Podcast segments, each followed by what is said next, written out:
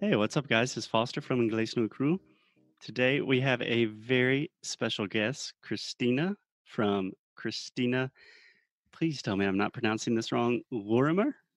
Yeah, yeah, it's ChristinaLorimer.com. good. Christina is an English teacher with a very fascinating background and just a lovely person in general. Christina, welcome to the show. Oi, how's it going? It is going great. Thank you. By the way, Christina speaks perfect Portuguese. Oh, I don't know about perfect. She speaks very, very well. Very well. So, Christina, Yeah. most Americans or foreigners that end up in Brazil have some sort of like origin story. Like, how did you get started? I know you're very heavily involved in Brazil, in teaching, Brazilian culture, Yeah. Brazilian romantic relationships. Where did it all begin? Multiple. Just one now, but Yeah, um, I love that, an origin story. It's so true. Um, okay, so my origin story in Brazil actually had nothing to do with teaching or teaching English, although at the time I was also an English teacher, but it had everything to do with music and dance. Wow. So I danced my whole life. Really? Uh, yeah, I grew up just a dancer, typical American stuff of jazz, tap, and ballet. Oh, no way. I didn't know. Yeah, Alexia's the yes. dancer. Really? This is why we have to meet. It's going to be another kindred connection. I'm totally sure of it. For sure. And when I went to college, when I uh, went to do my undergrad, I kept dancing, but I had a lot of freedom. So um, I did college close to LA, which one of the reasons why I went to Cal State Long Beach was to be close to LA to keep to keep dancing. hmm But I was, you know, very empowered to sort of like try branch out. I was mostly a tapper. I like wanted to be in Stomp. That was my life goal at that time. Do you know Stomp? Yeah, I wanted to ask a very ignorant question. Is the only difference between tapping and stomping that with stomping you don't have the actual tap shoes? Um, you know, I don't know the answer to that question because I don't actually know if stomping is a thing, although it might be. But I was talking about Stomp, the dance company. Ah, oh, okay. Well, I, I was assuming that the thing, I didn't realize it was like a branded thing. Yeah, so Stomp is a group, um, but it is it, I think it is representative of a kind of tap, which is typically rhythmic and acoustic. So I'm not like a like Frank Sinatra tapper, like you know, with like a hat and a cane. Um, although I do have a video of me when I was nine. We'll put that in the show notes. Yes, totally. Link to that. Link to Christina with glasses and braces and a top hat, please put that on the internet somewhere. Um, no, so the kinds of tap that I did was usually with no music or with live music and with a small group of people and just totally rhythmic because I I knew music. So you can't really be that kind of tapper if you can't um if you don't or if you aren't familiar with music and how music works and counting. And I also grew up playing piano for 10 to 15 years and my mom was a choir director so i was like very immersed in this world That was going to be my next question. yeah Do you still play piano? not really this is you know it's it's interesting when you move away from home and i i moved away when i was 17 which is common in the united states but um you know you sort of move away from some people me in particular this whole insular life that you knew. So um i didn't really have transferable music musical skills and that i didn't play the guitar. I can't hmm bring a baby grand with me wherever i go. So um you know sure on campus there were you know i could have rented a piano or whatever it is but i basically stopped playing piano when i moved away from home. Yeah, same. and um, do you play you play piano as well Um, yes, definitely not as well as you, but my mom is a pianist. My grandmother was also a choir director and an organist, so grew up in the same tradition. Yeah. totally And something similar happened with dance. You know, you move away from your studio. I was with the same studio my entire life, and we were a family, and that was my second home. But again, so I was lucky to be close to LA, and I had a master teacher at the campus where I went to college, and I continued to study tap with him for four years. The second year, he went to Brazil. He came back with all of these crazy new moves, and he Yeah. started combining samba with tap and it blew my mind.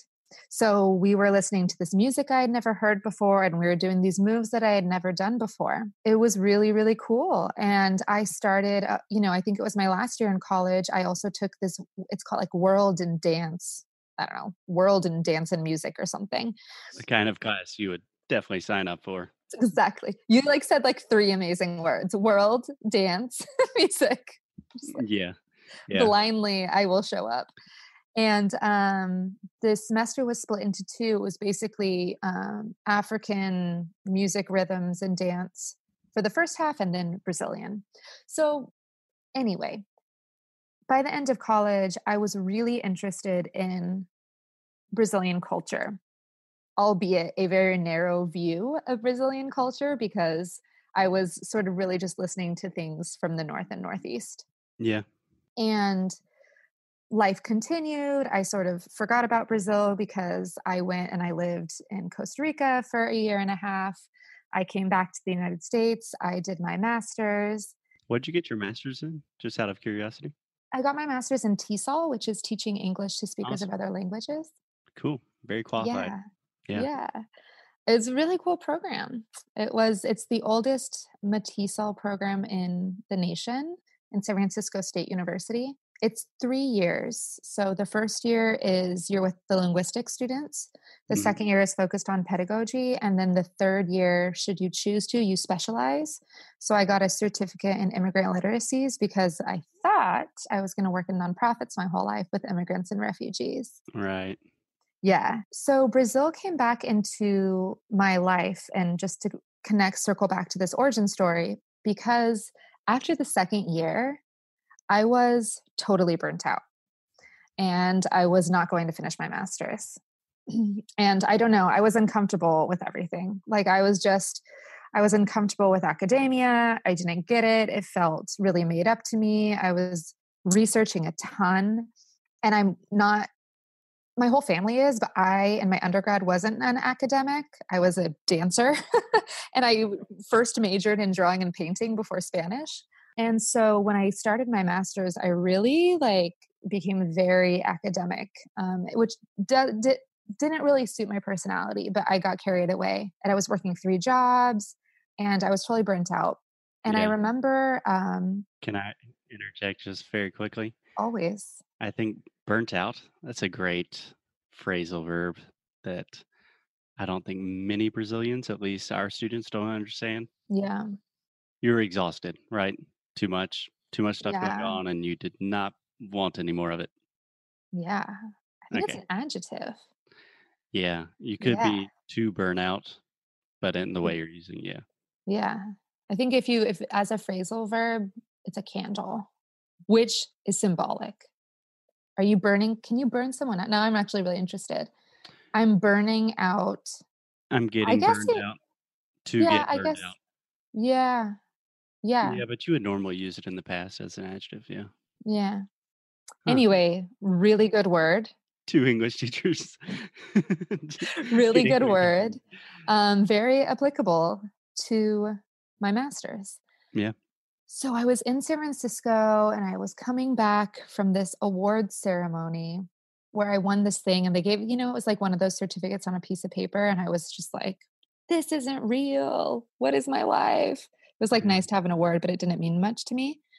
And I remember just being really uncomfortable. And I was in this like itchy sweater and I biked all the way home and I was really, you know, hot. And I remember I put flip flops on, biked down to the beach. It was freezing because it's San Francisco, biked back, fell down on the grass, and called my mom. And I was like, Mom, uh, I'm not going to finish my master's. Cool. She was like, no.